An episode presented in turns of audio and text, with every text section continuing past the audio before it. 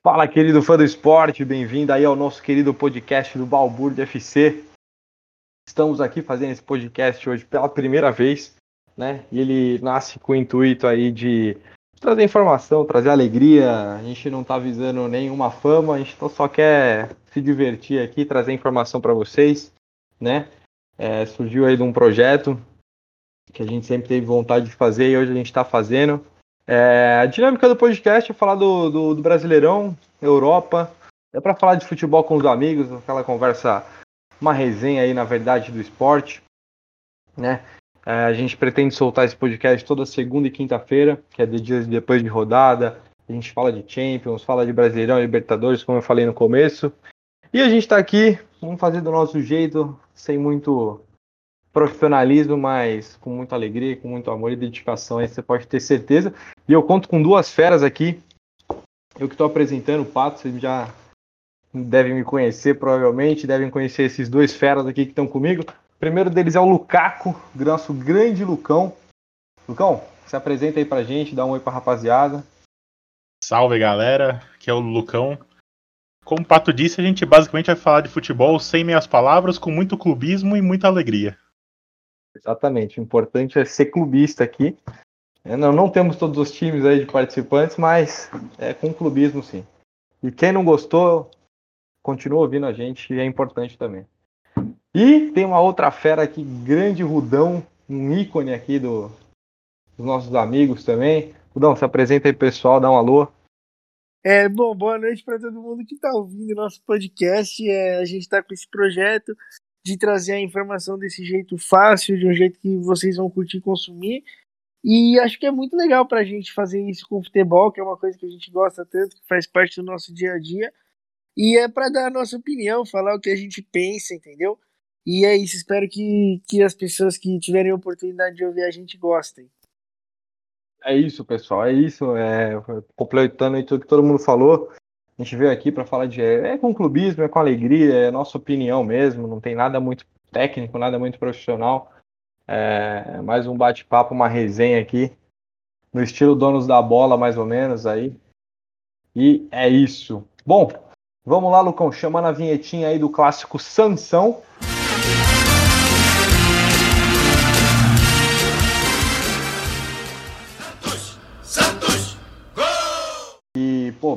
2 a 2 aí, né? O Diniz aí, ao mesmo tempo que eles. A torcida, uns gostam, outros não. É, o Santos aí também fazendo barulho no Brasileirão.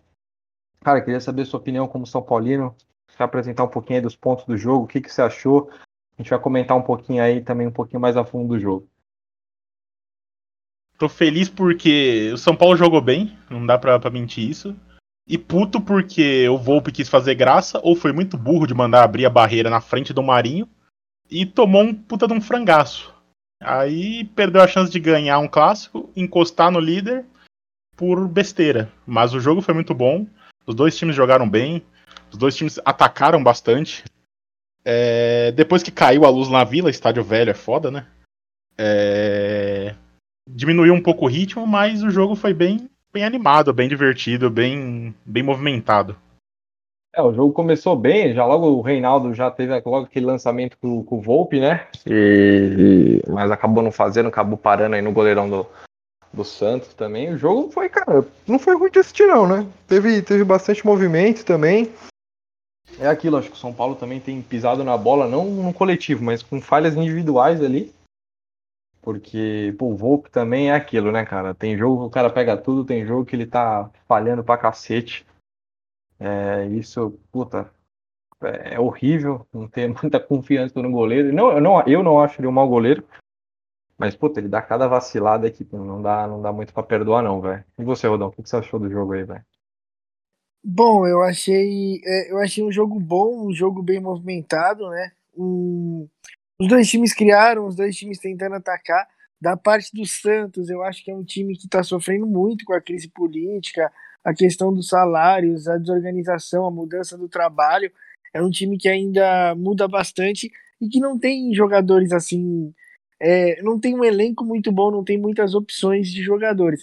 Ainda com as opções que eles. Isso, não, até que medalhão, tem um medalhão, né? tipo o Carlos Sanches, tipo o Marinho, que são jogadores bons, assim, jogadores que todo mundo conhece e tal. O próprio Soteudo, mas não tem, tipo, um, bons jogadores em todas as posições, sabe? É um time que tem alguns jogadores bons, o próprio goleiro é uma dificuldade. E o time do São Paulo eu acho curioso. Depois que o Luciano chegou, o time tem melhorado bastante. Eu acho que o Luciano tem, tem causado um efeito é positivo no time do São Paulo. E sobre o gol do Marinho, o, o, complicado é que o gol do Marinho foi no fim. Eu não entendi também por que, que o Marinho não saiu jogando. E, e eu achei um golaço. Apesar da questão da barreira e tudo, foi de uma distância absurda. A bola fez uma curva. Eu achei um golaço do Marinho, rapaziada. Essa é a minha opinião sobre Santos e São Paulo. Só falando, Rudão, ele não começou jogando porque tava com um desgaste muscular. Ah, agora, agora eu entendi, agora eu entendi. Eu achei que tinha sido por uma opção técnica, ou sei lá. É, Lucão, complementando a informação aí. E, Lucão, falando também aqui, cara, o pessoal do, do tava no Twitter pegando a, no pé pra cacete do, do Gabriel Sara. E o moleque veio, meteu dois gols, uma roubada de bola e bateu assim, bateu com categoria, bateu falando que, pô, eu sei o que eu tô fazendo. O Diniz, inclusive, deu uma coletiva aí quase de quatro minutos desabafando é, contra a imprensa, né? Falando que o pessoal pega no pé do Volpe, ninguém olha as defesas dele, por isso que eu falei. Então, eu acho um bom goleiro, porém, às vezes peca aí, às vezes, no, na quantidade de falha que ele tem. Parece até um pouco contraditório o que eu falo, né? Mas, enfim. E estamos falando, o pessoal não estava no Twitter falando que ele está protegendo muito aí o Gabriel Sara. E ele saiu da casinha falando que não, porque ele acha que o moleque é bom, e assim, concordo com ele. É, a imprensa queima muito moleque, que poderia vingar no futebol e joga toda a pressão. O Corinthians sofreu com isso em 2007, né? Porque tinha o William, tinha Everton Ribeiro, quando o Corinthians caiu. Jogaram toda a responsabilidade na, também nas costas. Os meninos já saem é, precisando estrear, com, precisando fazer gol, precisando tirar o time do, do sufoco. E eu acho que o Diniz está certo nisso. Não, ele tem que. Não é proteger, é o que ele disse. Ele falou: não tô aqui para proteger ninguém, mas se o cara é bom, tem que falar que ele é bom.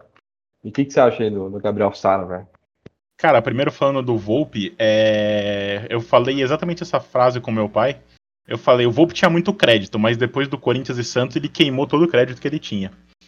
E sobre o Sara, mano, é... eu não vou mentir que eu tava xingando ele pra caralho nesses jogos até agora, porque ele tava muito mal, ele tava muito mal. Mas o que aconteceu contra o Santos foi uma coisa que talvez ajudou ele. Ele antes jogava sempre pela esquerda, pela meia e pela esquerda. Contra o Santos, ele jogou pela meia e pela direita. Ele, como ele é canhoto, talvez a perna direita dele seja tão ruim que ele jogando pela meia e pela esquerda, ele não consiga desenvolver jogando pro meio do campo, ele só desenvolveria pra lateral. E aí tem o peso do Reinaldo pra, pra atrapalhar ele, que o Reinaldo também não ajuda ninguém. E agora jogando pela direita, ele teve o campo inteiro para abrir a, a, perna e teve caras para apoiar ele na direita. O Igor Gomes e o Igor Vinícius caíram por lá toda hora ajudando ele. É, tanto que o jogo, ele roubou a bola ali, ele tava na ponta direita também e finalizou dali, né? Exatamente. Veio, veio todo pela direita e, puta, golaço. Na minha opinião, foi golaço, velho. Sim, teve categoria para tirar do goleiro ali. Exatamente. O que muita gente não teve essa rodada aí, que vai ser o jogo que a gente vai comentar. Que, inclusive, o Igor Vinícius perdeu um gol que, que não poderia ter perdido. Pouco depois do primeiro gol do São Paulo, ele perde um gol na cara do, do goleirão João Paulo, que era só empurrar pra dentro do gol. E uma coisa que o, que o Rudão falou do Santos aí, cara, o Santos faz tempo que não é aquele Santos, né? Desde 2011 aí que o Santos vem sofrendo aí, não consegue engatar mais nada direito, né? Sempre parece que o time tá meio tá meio murcho, não aparece, é, sei lá, Santos também precisa dar uma, tomar um chazinho aí pra dar uma acordada, porque se continuar assim, meu amigo, nossa Santista que aguenta essa porra não, velho. O engraçado é que o time do Santos é um time esquisito, eu não sei explicar, mas é um time que parece que nunca tá formado, sabe? Eles até têm bons jogadores, fazem bons jogos, mas parece que é um time que não, não tem... Não vai, não engata. Não vai, é isso. Falta, falta coisa aí.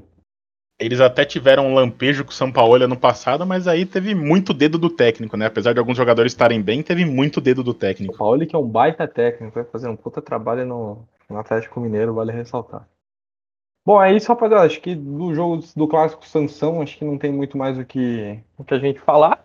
Né? O jogo 2 a 2 ninguém saiu, todo mundo saiu meio triste, né? Gostinho aí no final. Vamos falar do Coringão agora. O campo puxa a vinheta.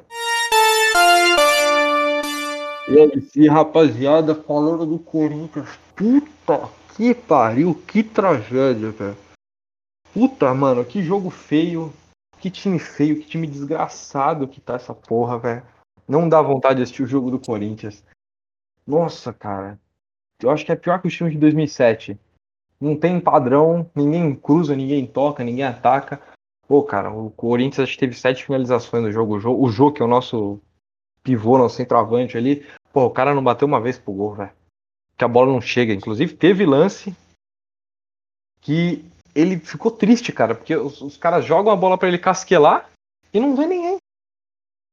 Não vê ninguém, é um absurdo, velho. O, o cara, o, o, atacante não tem um cara que toca, não tem um cara que, que chega, não cruza uma porra de uma bola direito para ele. E primeiro jogo sem o Thiago Nunes também, não sei se é bom, se é ruim, se esse cara também ia mudar alguma coisa. Corinthians é foda também. Acho que envolve muita pressão política, igual que o Santos tem. A gente, porra, o André divide muita opinião com o torcedor. É, acabamos de fechar o name rights. Aí adiantaram quatro meses, aliás, pagaram três meses atrasado e adiantaram outubro, né? Os jogadores do Corinthians também, mas pelo jeito não devia ter pago. Que, porra, pagar para jogar essa desgraça, velho. Deus me livre. E o Rudão, você como corintiano aí, velho, o que, que você achou do jogo, mano? Bom, é, o que eu achei do jogo? Cara, eu achei um, um jogo horroroso. Eu acho que o primeiro gol ele beirou inacreditável, porque os caras travaram na primeira bola e eles não tiveram a capacidade de travar um cara que estava deitado e tinha acabado de chutar, o que eu acho meio absurdo. E sim, o esquema que o Corinthians joga é incomoda muito, principalmente hoje me incomodou muito porque o João fica isolado lá na frente. Ederson Cantillo e Gabriel não criam o suficiente, não são jogadores de armar o jogo. E eu acho que o Michel é infeliz, assim, ele é muito ruim. O, os outros dois zagueiros, ok. O Gabriel eu acho que não tem espaço também, porque é um cara que não marca direito e nem ataca direito. E, e eu acho que tá bem difícil. Assim, o Otero é bom jogador, é um jogador interessante, mas eu acho que quem mais sofre com esses esquemas é, é acaba sendo o Jô, porque a bola não chega. E sobre o Fluminense, é, é um time até que, pelos jogadores que tem, eu acho que joga bem. Tem o Nenê, que, que depois da pandemia é inacreditável, o cara é um craque. E, e eu acho que o jogo foi dominado pelo Fluminense na maioria do, das ações, porque o Corinthians foi muito mal. É, depois que o Danilo Barcelos foi expulso, aí o Corinthians conseguiu chegar, fazer um gol, mas ainda assim acredito que se tivesse dois jogadores do Fluminense, o Corinthians ainda encontraria dificuldade para pelo menos empatar. É isso que eu acho. O que você comenta analisando um pouco menos coração do que a gente? Eu só assisti os melhores momentos do jogo, né? Mas o primeiro gol não achei nem tanta falha, assim. Foi mais esperteza do Nenê. Quando ele tava caindo, conseguia armar o chute. O pênalti, eu não achei pênalti, cara. A bola desvia no maluco, sobe pra um lado que o braço dele tá do lado contrário, não tá na direção do gol. Não, meteram a bola achei meio bizarro. Mudaram os tempos, velho. O Coringão sendo roubado é loucura. Ai, ai, isso foi foda, Não, mas, porra, essa lei, essa nova regra do pênalti, pra mim é um absurdo. Porra, é, ainda acho que tá muito na mão do juiz ainda. O juiz foi. que teve um lance lá atrás, mas se eu não me engano, acho que não pegou na mão. Né, mas mesmo se tivesse pego, ele também não ia dar. E sim, pode é uma opinião clubista. O Corinthians é extremamente prejudicado pela arbitragem. E a gente tem que falar disso aqui sim, viu? E assim, cara, porra, completando o Nenê craque demais, velho. Puta que pariu, que esse cara joga assim taticamente, falando um pouco mais técnico dele. O cara não precisa correr porque ele bota a bola para correr. Então, é surreal. O cara com 39 anos joga uma baita bola, tem experiência pra cacete e, e assim, falando do gol, também concordo com o Lucão, acho que não foi cagada. Ele é, ali acho que a experiência prevaleceu muito. Porque, porra, o cara, beleza, travou a primeira, mas, mano, antes de alguém pensar, o cara já fez. Achei porra. uma finalização diferente do comum. Você nunca vê uma finalização tão rápida. Ele foi realmente muito ágil. E eu queria complementar com uma informação que a gente está falando a respeito do Nenê. Eu acabei de ver que o Nenê é o jogador no futebol brasileiro com mais gols na temporada de 2020. Hoje o Nenê chegou ao 17 gol é, o segundo colocado é o Gabigol do Flamengo, com 16 gols. E em terceiro, Léo Gamalho do CRB, o cara que sempre faz gol de sexta-feira à noite na Série B. Sim, pra você ver, o cara com 39 anos tá melhor que o Gabigol até o momento. O Gabigol que foi, perdeu chance pra cacete hoje também. A gente vai comentar o jogo do, do Mengão um pouquinho mais pra frente. E, cara, porra, o Corinthians eu não tenho nem o que dizer. Jogo ruim pra cacete. O Cássio todo atrapalhado, não sabe jogar com o pé. Sim, eu critico o Cássio aqui também. Pode ir lá me xingar no Instagram depois. E. Puta, velho. Jogo feio da rodada pra cacete. O gol ali do, do Vital também. Aquele golzinho achado no último instante. Ah, pode falar, Lucão. Só complementando, o, o Corinthians basicamente tá vivendo de bola parada do Otero. O que dá a entender é isso. E o gol pareceu que foi um desespero total, né? Que o Gil tava dentro da área Exatamente. ajeitando pro, pro, pro Vital. E, cara, sobre o Nenê, ele realmente é um craque, enquanto não tá fazendo panela. Só isso que eu, que eu queria complementar. É, não, o Nenê é paneleiro pra caralho também. É, e assim, falando do Otero, até o, o Rudão falou do começo dele no jogo. Craque, joga bem, chama o jogo, mas assim, mandorinha só não faz verão, né? O cara também sofreu bastante falta no jogo, inclusive bateu uma, uma, uma baita falta de longe. Muriel quase sofreu ali para pegar. Só pegou porque é irmão do Alisson e o Alisson pega bem, senão não seria pego. Se fosse futebol americano, talvez o Otero fosse o jogador perfeito, né? Que entraria, bateria a falta e, e sairia Perfeito, do jogo. Com grandes comentários com o futebol americano, que não é o verdadeiro futebol. Incrível, incrível, Otero. É, então, o Otero aí chegou. Pô, mas o Corinthians precisa de lateral atacante, meio-campo, técnico e já já vai precisar de um goleiro também. É, o Cássio. Aqui diga que ele é paneleiro, ele é um medalhão, o Corinthians vai virar um novo Cruzeiro, é o que estão falando, hein? Dá, eu não duvido não, velho. Do jeito que tá, o Cruzeiro também tava igualzinho, velho. Eu acho que não vira porque agora entrou dinheiro. Porque acho que se não tivesse entrado dinheiro, meu amigo, a gente tava afundado já. Velho. É. A gente já tava afundado. E assim, cara, falando do, do Fluminense e Corinthians, acho que foi isso. O jogo foi uma bosta. Para quem assistiu, sabe que foi deu sono. Eu pesquei durante o jogo algumas vezes. Tive que até rever os melhores momentos, porque desgraça total. Enfim. Como eu disse para você no, no São Paulo e Corinthians, Patão, quem perde é o torcedor. o Lucão adora os comentários desse cara. Genial. Bom, vamos lá, Lucão. Chama a vinhetinha do Palmeiras aí. É, bom, rapaziada, falando um pouquinho do, do jogo do Palmeiras aqui, do querido Verdão, dormiu no ponto. Inclusive a chamadinha do Globo Esporte é dormiu no ponto. Para esse jogo, o Palmeiras deixou escapar aí. É, e, e, inclusive foi dois golaços do Palmeiras, velho. Que pancada do Zé Rafael e o William Bigode, assim, joga pra cacete. Não sei até hoje que ele começa no banco. Ele é muito melhor que o, que o titular. Enfim, um jogador rápido, sabe bater e tem vontade de jogar bola. Saudades disso no Coringão. E, porra, dois golaços do Palmeiras. O esporte, o esporte foi bom, conseguiu arrancar aquele empatezinho fora de casa. O esporte ele provavelmente vai terminar no meio da tabela, como sempre. Isso se não cair. E é isso, cara. Queria o um comentário de vocês aí. Que, que, Lucão, o que, que você achou desse jogo aí, cara? Cara, eu também só vi os melhores momentos. Mas pelo que eu vi, foi Palmeiras o jogo inteiro, o pessoal perdendo gol à torta e à direito. É, o William perdeu um gol incrível. O Gabriel Veron não alcançou uma bola que poderia ser outro gol. E realmente, dois golaços. O do Zé Rafael, pelo amor de Deus. Só complementando, Patão, hoje o William começou de titular, tá? Ele realmente é, normalmente entra no decorrer do jogo, mas hoje começou de titular. E também acho que joga muito, queria ele no São Paulo. É, ele tá tendo mais oportunidade com o Luxemburgo agora do que com os técnicos passados, né? Pelo menos isso o Luxemburgo tá abrindo o olho aí. Inclusive, tava vendo a coletiva dele no pós-jogo aqui, a galera tá pedindo fora a Luxa, não sei porquê, mas estão pedindo, né? Querido palmeirense, manda pra gente o porquê que você acha que esse cara tem que sair, véio. Se quiser, manda ele pro Coringão que eu aceito ele de braços abertos. Inclusive, você falou que dormiu no ponto, o jogo foi um banho de água fria, o Zé Rafael que o diga, né? Porque ele tomou um, jato d'água na cara do sistema de irrigação no fim do jogo, que foi brincadeira. O cara dando a entrevista coletiva no fim, ligar a irrigação é, na cara do maluco. próximo jogo, né, Lucão? Pra ir pra já pra acordar pro próximo jogo aí, porque não dá pra ficar empatando com o esporte dentro de casa, né? E você, Rodão, você viu o jogo? O que, que você achou aí, velho? Bom, falar sobre o jogo do Palmeiras, né? Vocês vieram comentando sobre o William Bigode, eu também gosto muito do William Bigode. O cara ganha título em todos os lugares que ele joga e é um cara que sempre tem vontade de jogar futebol, as torcidas gostam dele. Tomara que agora ele tenha uma sequência como titular. Eu também acho que ele finaliza muito bem, é um, é um dos melhores jogadores que o Palmeiras tem. Eu não acho que tenha sido justo que ele tenha sido o 12 jogador por tanto tempo.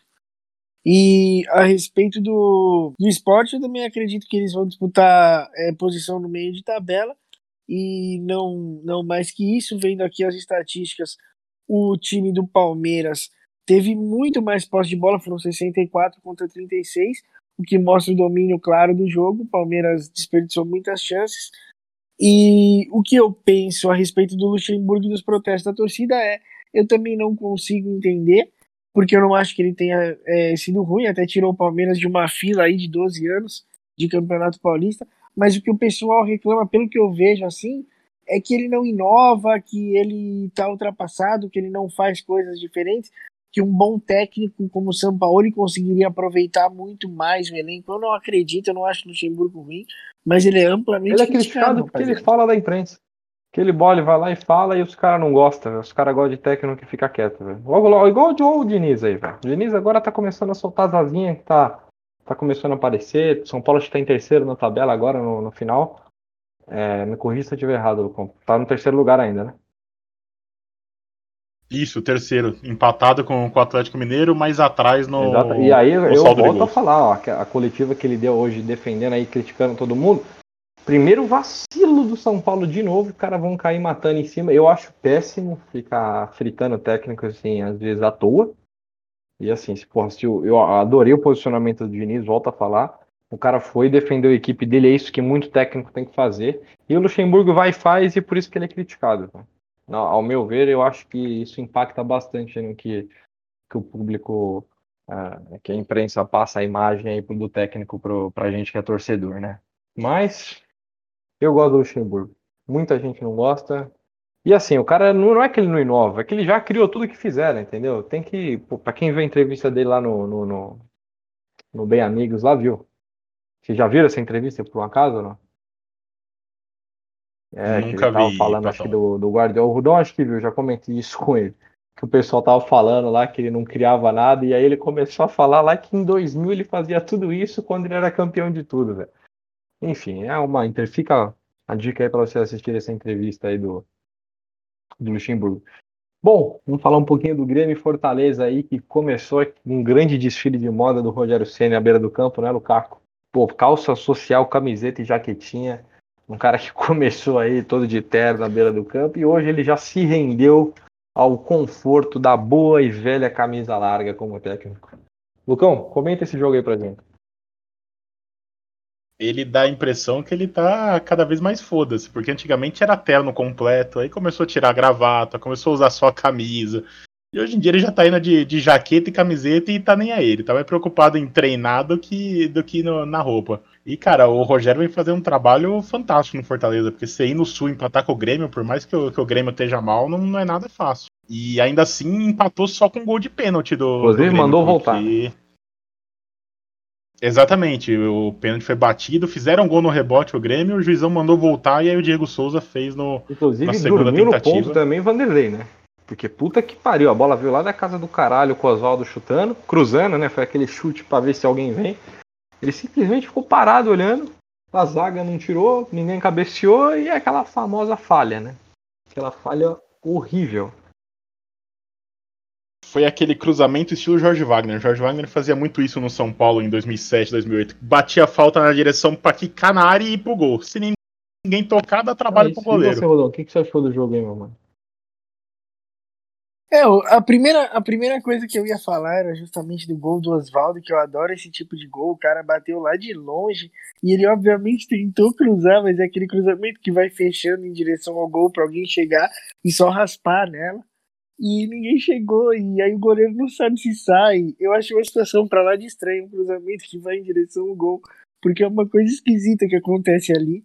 E eu acho que, que mano, o, o Grêmio foi melhor teve mais posse de bola. O Fortaleza chegou poucas vezes na, na frente, mas eu gostei muito do gol do Oswaldo. E sobre o Diego Souza, o curioso é que com a nova regra, se a invasão não tivesse sido de nenhum atleta do Fortaleza, não teria voltado o pênalti, teria sido marcado falta a favor do Fortaleza. Fica atenção, galera do Fortaleza, não invadam a área quando o amiguinho invadir, viu? Mantenham-se ali na linha, por gentileza. Bom, não tem muito o que falar desse jogo, aqui nosso público não é gremista e nem torce por Fortaleza também, então a gente não tem o que falar. Vamos agora falar do querido Sampaoli, que está fazendo um trabalho incrível, e o Bragabu, né, Lucão? Grande frase que dinheiro não compra tradição, que você falou para mim essa semana, né? É, o São Paulo, porra, puta técnico também. São Paulo, quiser vir pro Coringão, cara, a gente aceita você de braços abertos e traz o Arana de volta. O que joga esse garoto também? Puta que pariu, velho. Grande perda do Corinthians, devia ter comprado ele do Sevilha. Aliás, não devia nem ter vendido, né? E, Lucão, pô, o que, que você achou desse jogo aí, velho? É, foi aquele jogo massacre do Atlético. Apesar do, do Bragantino ter tido algumas chances, o Atlético, aquele estilo São Paulo, ataque total, loucura total, vamos embora, vamos fazer o gol, vamos para cima e é isso aí. É, o Júlio César Curirim tomou o centésimo do Rogério, diga-se de passagem. Pegou um pênalti do Sacha e fez mais umas defesas boas no jogo. Atlético teve gol anulado, perdeu chances e no finalzinho do jogo conseguiu fazer o segundo, depois de abrir o placar no escanteio com o Hever e conseguiu vencer o jogo em casa como, como merecia pelo, pelo que fez no Oi, jogo. E você, Rodão, assistiu o jogo, velho? O que, que você assistiu? É, eu acompanhei os melhores momentos e eu também gosto sempre de ler sobre os jogos, é, vendo estatísticas, bastante posse de bola, como os times se comportam. E eu achei que é o Atlético joga do jeito do São Paulo, a galera troca bastante de posição. Tem o esquema dos alas, que são o Guga e o Guilherme Arana, que tem mais liberdade para apoiar, que são dois jogadores muito bons. Eu acho que foi um jogo é, do jeito que a gente previa. A superioridade do Atlético Mineiro, que vai brigar pelo título, vai com certeza se classificar para Libertadores. E o Bragantino, que chegou com uma expectativa gigante, gigante. É, teve um gol feito pelo Alejandro mas até agora o Lanterna do campeonato é um time que, que todo mundo tá achando estranho, né? Ser o Lanterna, não, não se esperava isso do Bragantino. Eu acho que foi um jogo que todo mundo já previa um resultado positivo por parte do Atlético. É isso, pô. Perfeita a sua análise. Mano, a, a questão do, do Bragantino tá sofrendo aí na Série A é que a primeira vez que eles estão na Série A, depois aí do, da compra do, do Red Bull, né? E assim, pô, molecada nova, só tem o Curirim aí, que é, que é relíquia aí no time. É, queria fazer um elogio ao Arthur, que bate uma bola esse meio campo, o cara chama o jogo, mas é aquilo, né, velho? Uma andorinha só não faz verão. E assim, não adianta ter dinheiro, ir aqui, cara, jogar a Série A, jogar é muito diferente de jogar na Série B, menos pro Cruzeiro, porque o Cruzeiro tá sofrendo mais na Série B do que na Série A. É, pô, todos os times aí que passaram dos grandes aí pela Série B, porra, tiraram de letra. O Corinthians foi campeão com não sei quantas rodadas de antecedência, o Palmeiras também subiu tranquilo. O Vasco, que tem uma vasta experiência em Série B também. Então, mas é um time pequeno, né, cara? Dificilmente ele vai ficar essa temporada aí, não é igual a Chape, que nunca, ca... nunca tinha caído, né?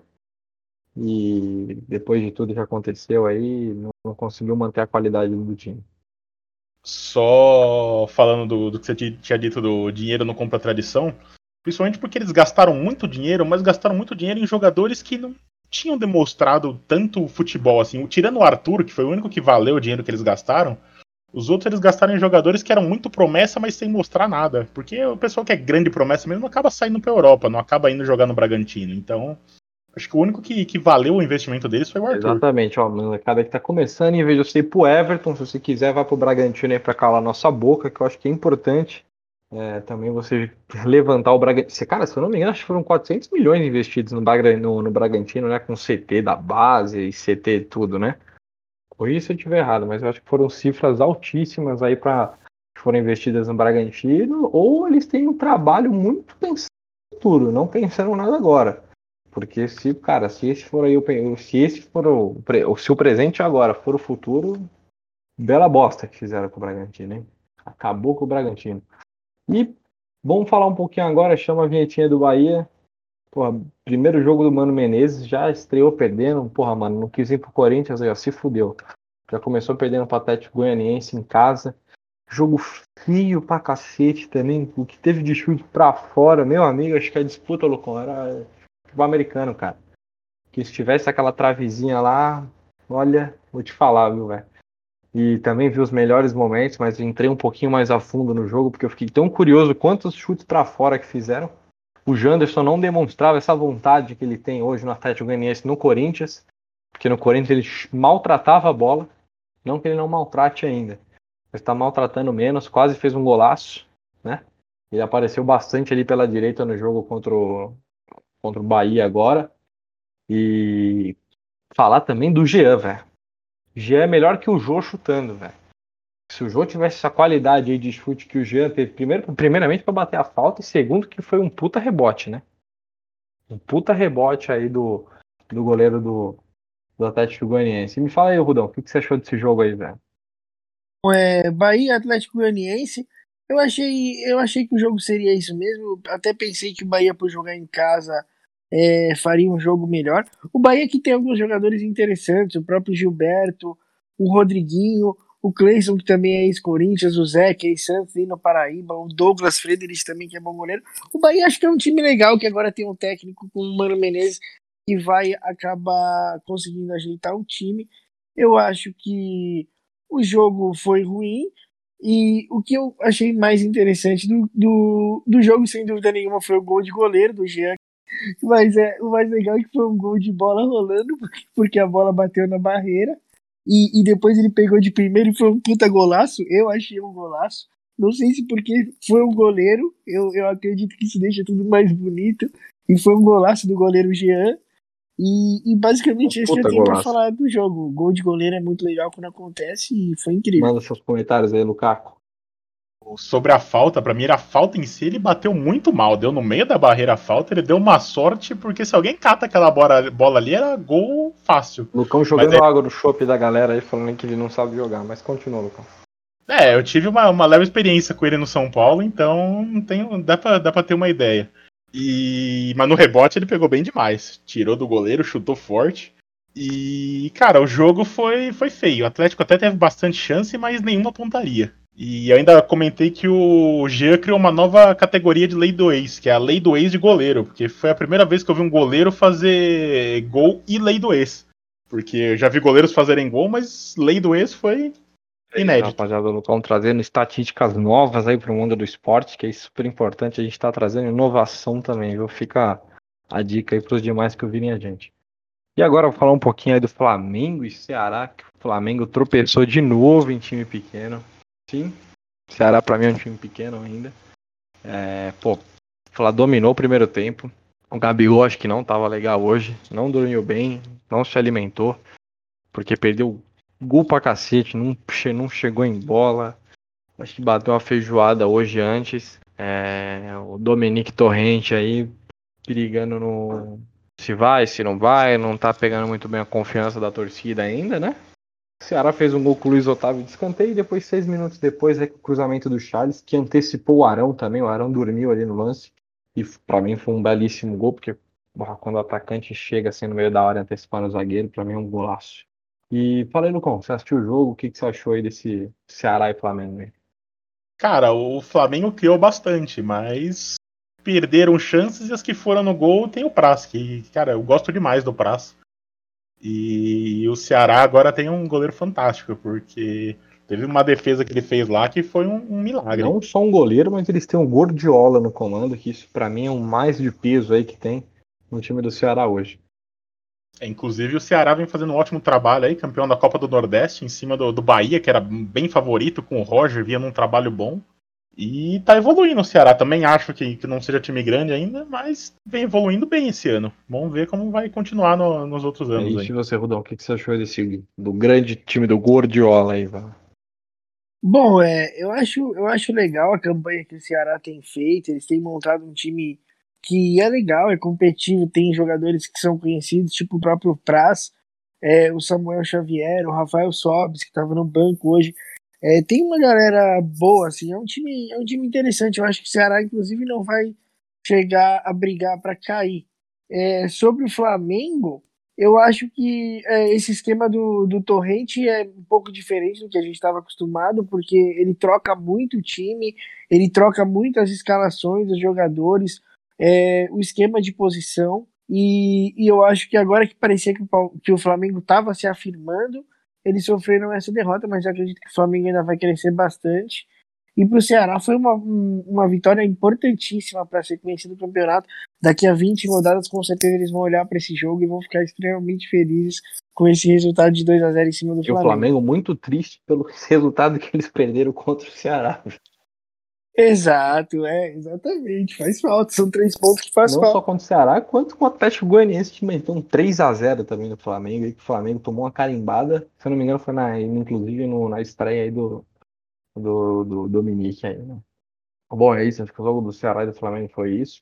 Bom, rapaziada, vamos falar um pouquinho aí do Goiás e Inter, nosso líder aí que tropeçou, né, velho, em cima do, do Goiás. Teve já logo aos três minutos o Jefferson expulso. Inter criou pouca chance, Goiás fez um gol de cruzamento aí, finalização do Vinícius Lopes, né? Com a ajuda do Lomba, que falhou novamente contra o Goiás, que em 2019 também falhou bizarramente, várias vezes durante o jogo. O Inter pressionou, mas não conseguiu marcar. E o Goiás também aí é, venceu o líder com um jogo a menos e respirou na degola do campeonato. E Lucão, o que, que você achou desse jogo aí? Velho? Cara, eu achei impressionante a força do Goiás para jogar o jogo inteiro praticamente com, com um a menos, conseguir a vitória e o Tadeu fazendo milagre atrás de milagre, porque fez defesas incríveis o Tadeu. você, Rodão, o que, você achou desse jogo aí, né? É, o que eu achei mais impressionante dentre tudo foi o Goiás ter. é, teve um jogador expulso, fez o gol e conseguiu se segurar um tempão com um jogador a menos contra um time forte como o Flamengo. O Tadeu realmente fez muitas defesas. A superioridade do Flamengo foi é, escandalosa no jogo. É, a posse de bola foi absurda. O Flamengo criou muito mais que o Goiás, mas o Goiás conseguiu se defender e sair com resultado positivo, que é muito importante também para um time que vai brigar para não cair. E eu achei um jogo é, normal, assim, dentro do esperado. Pô, padrão, joguinho padrão, a gente não, não é torcedor do Inter nem do Goiás, então a gente não sabe muito aí dos times também, isso impacta bastante. Bom, rapaziada, para finalizar a rodada do Brasileirão, vamos falar um pouquinho do Vascão da Massa contra o Botafogo de Felipe Neto, né? Dos irmãos Netos aí, calou e conseguiu entrar no jogo também, mas acabou entregando a paçoca aí pro, pro Vascão, que meteu um 3 a 2 Germancano, sempre deixando dele. Hoje teve gol do craque, vocês sabem quem é. Vai ter musiquinha dele para vocês também. Lucão, solta a musiquinha do Ribamar. Hoje tem gol do Ribamar, Ribamar. Que saiu para entrar Igor Catatal, nosso querido ursinho Catatal também aí para ampliar também pro, pro time do Vasco e Matheus Babi, nomes maravilhosos do Campeonato Carioca, né? Babi, Catatal, é uma festa linda, né? E aí, Rudão, chama nos comentários aí você que é um grande fã do Botafogo aí, velho. Bom, é, eu achei. O, o jogo tava bom, né? O, eu achei um jogo muito bom entre Vasco e Botafogo, mesmo os dois tendo times que não são tão fortes no papel. São dois times interessantes. É, foi um jogo super legal de, de assistir. Eu até acho que o, que o Vasco jogou melhor mesmo. O Vasco foi, foi, foi mais time também. Eu acho que o Vasco tem um time que não é tão ruim quanto parece à primeira vista. O goleiro o Fernando Miguel é bom, o Iago Pikachu, bom jogador. Tem o Castan também, que eu acho um excelente zagueiro. É, o próprio Pog Bastos está bem no meio-campo. E o, o trio de ataque também é bem interessante com o Thales Magno, o Ribamar, que hoje teve gol do Ribamar, e o, e o Cano, né? Teve gol do Cano também, que tá fazendo gol toda hora. É um, é um centroavante muito interessante que o Vasco é, adquiriu no mercado nessa janela de transferências. E o Benítez também, o camisa 10 que veio do Independente. É um time legalzinho, o Vasco é um time legal. O Botafogo também, depois que o Calu entrou, o time melhorou muito, ele ajudou bastante. Dois gols do Matheus Babi, que inclusive ia fazer o terceiro no lance inacreditável, ele acertou a trave. Depois o Fernando Miguel fez um milagre. Mas esse jogo, para mim, sem dúvida nenhuma, eu assisti, assisti na íntegra Fluminense e Corinthians, e esse jogo foi o melhor jogo da rodada, na minha opinião. E, e o Germancano, cara, chegou, acho que somando muito bem pro time do Vasco. O Vasco fazia tempo que não subia tão alto na tabela assim. Hoje tá beliscando quarto lugar com cinco vitórias. Tá com seis de saldo de gol aí. Também a zaga ainda não é o forte do Vasco, mas tudo indica. É muito cedo ainda para falar. Mas, cara, acho que o Vasco. Você sabe, né? Você sabe qual que é o efeito que o Vasco tá sofrendo do treinador dele, o Ramon. É o ramonismo. Conta mais aí, Rula, pra gente um pouquinho do Ramonismo. Não, é o Vasco, o Ramon, que é ex-jogador do Vasco, assumiu esse ano, né? E, e ele começou a aplicar a filosofia dele, ganhar, conseguir resultado. O time melhorou muito também depois que o Cano chegou e entrosou, porque tem um, um jogador de área assim que faz o gol, que faz o pivô. É, é muito importante. O Benito também foi uma contratação que ajudou bastante. Mas o Ramonismo tá dando certo. A, é a décima rodada e o Vasco tá entre os quatro primeiras, né? Que a galera até fez aquela zoeira de, porra, Vasco campeão da terceira rodada, quando o Vasco foi líder. E o Vasco tá surpreendentemente bem. É isso, é isso, perfeito. A gente tem os Coringas do Diniz e agora o Ramonismo para entrar aí também para nossa prateleira de nomes bonitos aí do Brasileirão. Bom, rapaziada, vamos falar um pouquinho da Europa aí para vocês, trazer um panorama também do que está acontecendo lá fora, falar um pouquinho dos nossos brasileiros e dos times que vêm se destacando. O Lucão chama a vinhetinha aí da Champions pra gente. É, bom, vamos começar falando aí primeiramente do jogaço que foi Liverpool Leeds. O Leeds que teve tá, uma campanha incrível agora na primeira divisão, chegando né, de volta à elite do futebol inglês. Hat-trick do Salada, vacilo do Van Dijk também em um dos, um dos gols aí do Leeds. Pelo menos ele voltou e fez mais um aí pro, pro time do Liverpool. E rapaziada, vocês assistiram esse jogo? Vocês viram aí como é que foi ou não? Não, acabei não, não assistindo o jogo, mas vi que vi falarem que foi um jogo muito bom, muito muito animado o jogo. Eu, eu não cheguei a assistir o jogo, mas eu vi alguns lances e também li bastante, né? Eu curto essa parada de ler sobre os jogos e sobre os times. Eu acho que o Leeds, é, depois de 16 anos, voltou para a Premier League, fez a contratação do Rodrigo, que foi uma coisa que ninguém esperava, um jogador caro do Valência, um jogador importante. Eu acho que o Leeds é, quer crescer, quer fazer umas contratações estratégicas para poder montar um time forte. E o mais legal é que eles têm o Bielsa como técnico, que é um técnico muito, muito interessante no mundo do futebol. Quem quiser ler, pesquisar, ele é um estudioso máximo. E apesar de não ter muitos títulos, é um técnico que é referência para Guardiola e vários outros grandes técnicos dessa geração. Os times do Bielsa sempre são muito interessantes e o legal é que o Leeds jogou de igual para igual com o Liverpool, que foi campeão da Premier League e, e, que recentemente também foi campeão da Champions League e ninguém esperava que um time que recém-promovido fizesse um jogo tão difícil em Anfield. Foi 4 a 3 e o Liverpool teve dois pênaltis a favor, né? Então isso mostra que o jogo foi muito, muito difícil. E o Leeds foi muito, muito bem. Exatamente. E o que você falou do time do Bielsa é um time que joga para frente. Ele tem aí uma, um grande, acho que um quesito vestiário de fazer o time jogar muito unido. E assim, cara, futebol é união, tem que ter um técnico cascudo, ainda mais pro Leeds. O Leeds é um time super tradicional na, na Inglaterra, né? Tem, tem muitos times, na verdade, são muito tradicionais da Inglaterra, muito mais que às vezes Manchester City, Chelsea, que, é, é, que não são times ainda. Se você for ver ali a história do futebol inglês, ainda não são times tão tradicionais assim na Inglaterra. É, que eles são os novos ricos, né? São clubes que são empresas que tiveram um investimento milionário. Não que os outros, como o Real Madrid, também não tenham um aporte financeiro, mas são clubes voltados para negócios, né? O caso de Chelsea e Manchester City. Exatamente. Falar um pouquinho da estreia do brasileiro William também, que estreou aí com duas assistências, jogando um bolão, uma inversão de jogo lá para o Aubameyang, que também, que cacete, não sei se vocês viram, velho. Vi, vi, vi os lances. O William que joga uma bola, eu acho que fez muito bem sair do Chelsea, que tá, não, não tava com muito espaço no Chelsea agora também, mas, porra, eu vejo bastante qualidade no William.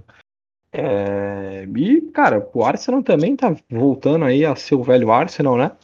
Fez algumas contratações aí recentes, mas assim, eu, eu acompanhei o Arsenal um tempo atrás também, e eles têm um toque de bola perfeito, um time muito bem treinado, um time que, cara, falta, é acho que é aquela mesma pegada do Santos, ainda falta uma engrenagem ali. Mas, pô, foi um jogão de bola contra o Fulham aí, amassaram o Fulham, e, Lucão, você viu o jogo? Cara, também não vi, só vi os melhores momentos e o Arsenal atropelou pelos melhores momentos. Mas o Arsenal é aquela história, né? Muitas vezes joga bem contra os pequenos e decepciona contra os grandes. Vamos ver se esse ano muda um pouco. E você, Rodão, viu o jogo ou não? Não, é, eu acompanhei os melhores momentos e também li sobre o jogo e eu achei uma excelente estreia do William, particularmente. Foi uma transferência que eu considerei perigosa, porque o Chelsea montou um time bem forte, mas pelo que eu dei uma lida também durante a semana, é, a vinda do Ziyech foi uma coisa que deixou ele meio ameaçado, porque é um cara que joga na mesma faixa de campo, e ele não se sentiu tão bem quisto no Chelsea quanto ele acha que deveria. Isso acabou motivando a transferência dele para o Arsenal. E essa, essa parada do Arsenal jogar o toque de bola e tal é porque o Arteta, que é o técnico deles, era um auxiliar do Guardiola e ele também tem essa mentalidade. Eu acho que o Arsenal fez umas boas contratações e tem chance de chegar numa Champions League, essas coisas. Eu acho que dificilmente o Arsenal vai ser campeão inglês. E uma coisa curiosa deles é que eles estão com o Ozil no elenco. O Ozil não joga já tem um tempão, não nunca é relacionado para as partidas e ele é um dos maiores salários da Premier League. Simplesmente recusa todas as ofertas que recebe e diz que vai ficar no Arsenal até o último dia de contrato, porque é um direito dele, ele não quer saber de jogar, ele só quer saber de receber e ficar parado. Grande filho da puta, né? Diga-se de passagem. E é isso. Ah, falar um pouquinho do Neymar aí também, que teve no finalzinho da tarde, né? Neymar tá acusando o, o zagueiro do, do Olympique de Marseille de racismo. É, o, o, zagueiro pronunciou, né, Rudão, pelo que você disse, falando que não foi? Sim, sim, ele se pronunciou e o Neymar respondeu agora há pouco, inclusive eu ia falar isso, né? Tô me sentindo no programa da tarde de fofocas, mas é o seguinte: é, o jogador Álvaro Gonzalez, o zagueiro disse o seguinte: não existe lugar para o racismo, carreira limpa e com muitos companheiros e amigos no dia a dia. Às vezes você precisa aprender a perder e assumir em campo. Aí ele colocou incríveis três pontos, vamos Olympique de Marseille, obrigado família. E aí o Neymar respondeu: Você não, você não é homem de assumir teu erro. Perder faz parte do esporte. Agora, insultar e trazer o racismo para as nossas vidas, não. Eu não estou de acordo. Eu não te respeito. Você não tem caráter. Ponto de exclamação. Assume o que tu fala, meu irmão. Seja homem, rapá, racista. Foi isso que o Neymar disse. Lucão, o que você achou desse episódio aí? Cara, é delicado, porque a gente não sabe se o cara xingou, se não xingou. Se não acharem uma câmera meio que pegando leitura labial, vai ficar a palavra de um contra o outro. Se xingou, tem que ser punido, tem que ser ficar fora. Eu acho que deveria, se ele foi, se ele realmente xingou o Neymar, deviam até retirar o cartão vermelho do Neymar. Agora, se não, não, não tiver como ver, a gente não vai ficar a palavra de um contra a palavra do outro. Então, não, não sei o que dizer. Sim, pela, pela, pela reação que o Neymar teve, não duvido que ele tenha xingado. É. Né? Até porque até agora não, não teve nenhuma comprovação também. Exatamente. Mas pela reação do Neymar e pelos comentários aí que o Neymar fez no Twitter pedindo VAR, ele é para VAR para vocês verem eu batendo na cabeça do, do, do, do atleta, você tem, né? Mas agora para mostrar ele me xingando de macaco, não. É, exatamente. E... Eu acho difícil ele ter uma reação daquela, por mais que ele tenha histórico de, de ficar bravo e tal, eu acho difícil ele ter uma reação daquela sem nada ter acontecido. É isso, rapaziada. Bom, passeio na Europa é isso, não teve. A gente não tem. Acho que não teve muitas coisas aí nesse final de semana. Ah, aliás, teve sim. Rames Rodrigues estreando pelo Everton. Everton também que tá montando um time bem consistente ali né? É, já o primeiro jogo agora da, da estreia do Rami já foi contra o Tottenham, que é um time consolidado já também, veio de semifinal de Champions, enfim, e já tomou 1 a 0 do Everton, e Everton que tá jogando uma bola aí com o pombo, almejando Copa do Mundo. E é isso, rapaziada, vamos ver aí os palpites da rodada agora. É, Lucão, quer começar aí o que, que você vai trazer para a próxima rodada de palpite?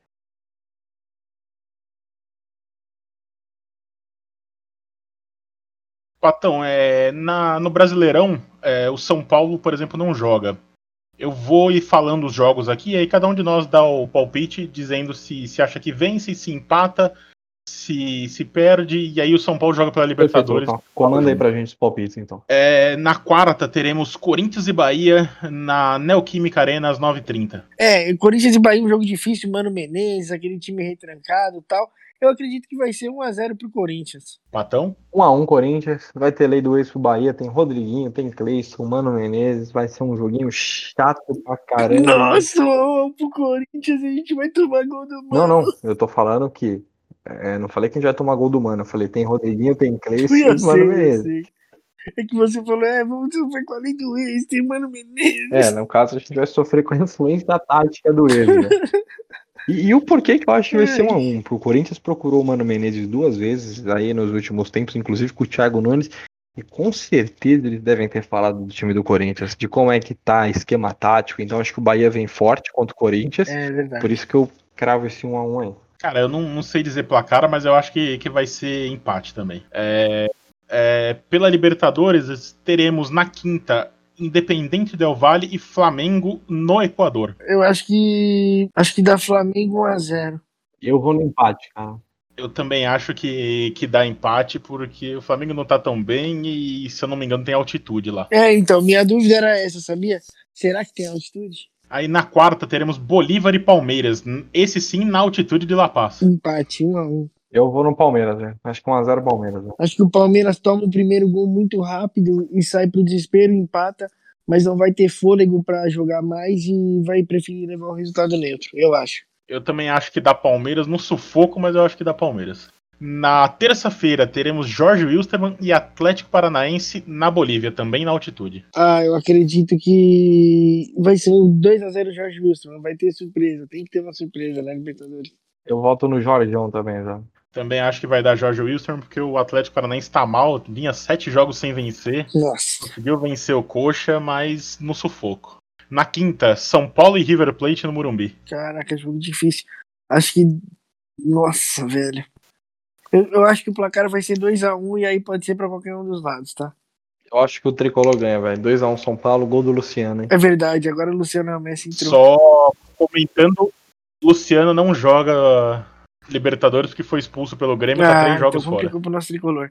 É, então complicou, velho. Então eu arrisco 1x0 só o Tricolor. Aliás, não, eu mantenho, mantenho 2x1. Eu não consigo decidir, eu acho que eu vou apostar 2x1 São Paulo também. Eu acho que o São Paulo ganha, até pelo River tá sem jogar desde março, então eles vão ter Nossa, um, um certo sofrimento. Caralho. Aí na quarta-feira teremos Inter e América de Cali. Não lembro onde é Cali, acredito que seja na Colômbia. É, na Colômbia, O jogo é no, no Beira Rio. cara, eu acho que dá Internacional, 2x0.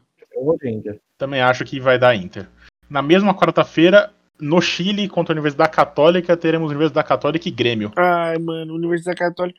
Acho que é 2x1 Grêmio. Eu acredito no empate. O Grêmio tá mal, a Universidade Católica também, lá na lanterninha do campeonato, não ganhou de ninguém, só tomou nabo. Mas acredito no empate. aí. É, eu também acho que vai dar empate porque os dois estão extremamente mal. O Santos e o Olímpia na terça-feira na Vila Belmiro. 3x0 Santos. Vou no, no Rudão também, não placar tão elástico, mas acho que um 2x0 Santos. Eu acho que dá Santos também, porque vem bem o Santos e jogando em casa é diferente. E uma curiosidade, viu? O artilheiro da Libertadores é o atacante do é o Fidel Martins do Barcelona de Gua- Guayaquil aí, Guayaquil, que, que tem zero pontos na Libertadores também. É que ele fez vários gols na pré-Libertadores, provavelmente, Patão. Sim, não, mas só foi uma curiosidade, cara. Bom, rapaziada, eu acho que é isso. É o fim do nosso podcast aí, a gente trouxe para vocês aí é, rodada do Brasileirão, falamos um pouquinho da Europa. É o nosso primeiro, a gente tem muita coisa ainda para melhorar, para a gente vai analisar tudo direitinho. Mas agradeço por você ter ouvido até o final. É, Quinta-feira tem mais. Pode apostar que a gente vai trazer informações aí da Libertadores também, que vai ter no jogo do meio de semana, não vai ter Brasileirão. E vamos falar bastante de Libertadores aí para vocês. Tá ótimo, obrigado. Queria agradecer mais uma vez. Lucão, Rudão, tem algum comentário aí para finalizar? Só dar boa noite pra galera aí. E boa noite, boa tarde, bom dia, dependendo de quando você estiver ouvindo. E é isso aí. Rudão? É, eu queria deixar o recado, agradecer para todo mundo que ouviu e também coisas. é, quero que falem coisas que vocês querem ver a gente discutindo. Pode ser uma coisa que, sei lá, jogador versus jogador, ou time versus times, coisas diferentes que a gente pode comentar, que vocês acham que seria legal de ver num podcast. Tudo isso que, que entrar como sugestão vai ser analisado pela equipe e, e pode ser que a gente coloque em prática. Então, muito obrigado para quem está acompanhando a gente nesse começo e a gente espera ver vocês em breve. Exatamente. E tem surpresa aí pro próximo podcast. A gente vai ter o nosso primeiro convidado aqui para participar de uma, de uma breve entrevista. E tem novidade, hein, família? Fica ligado, hein? É isso. Um grande abraço e valeu. Ah, vai tomar no cu, caralho! Pra se fuder, pô!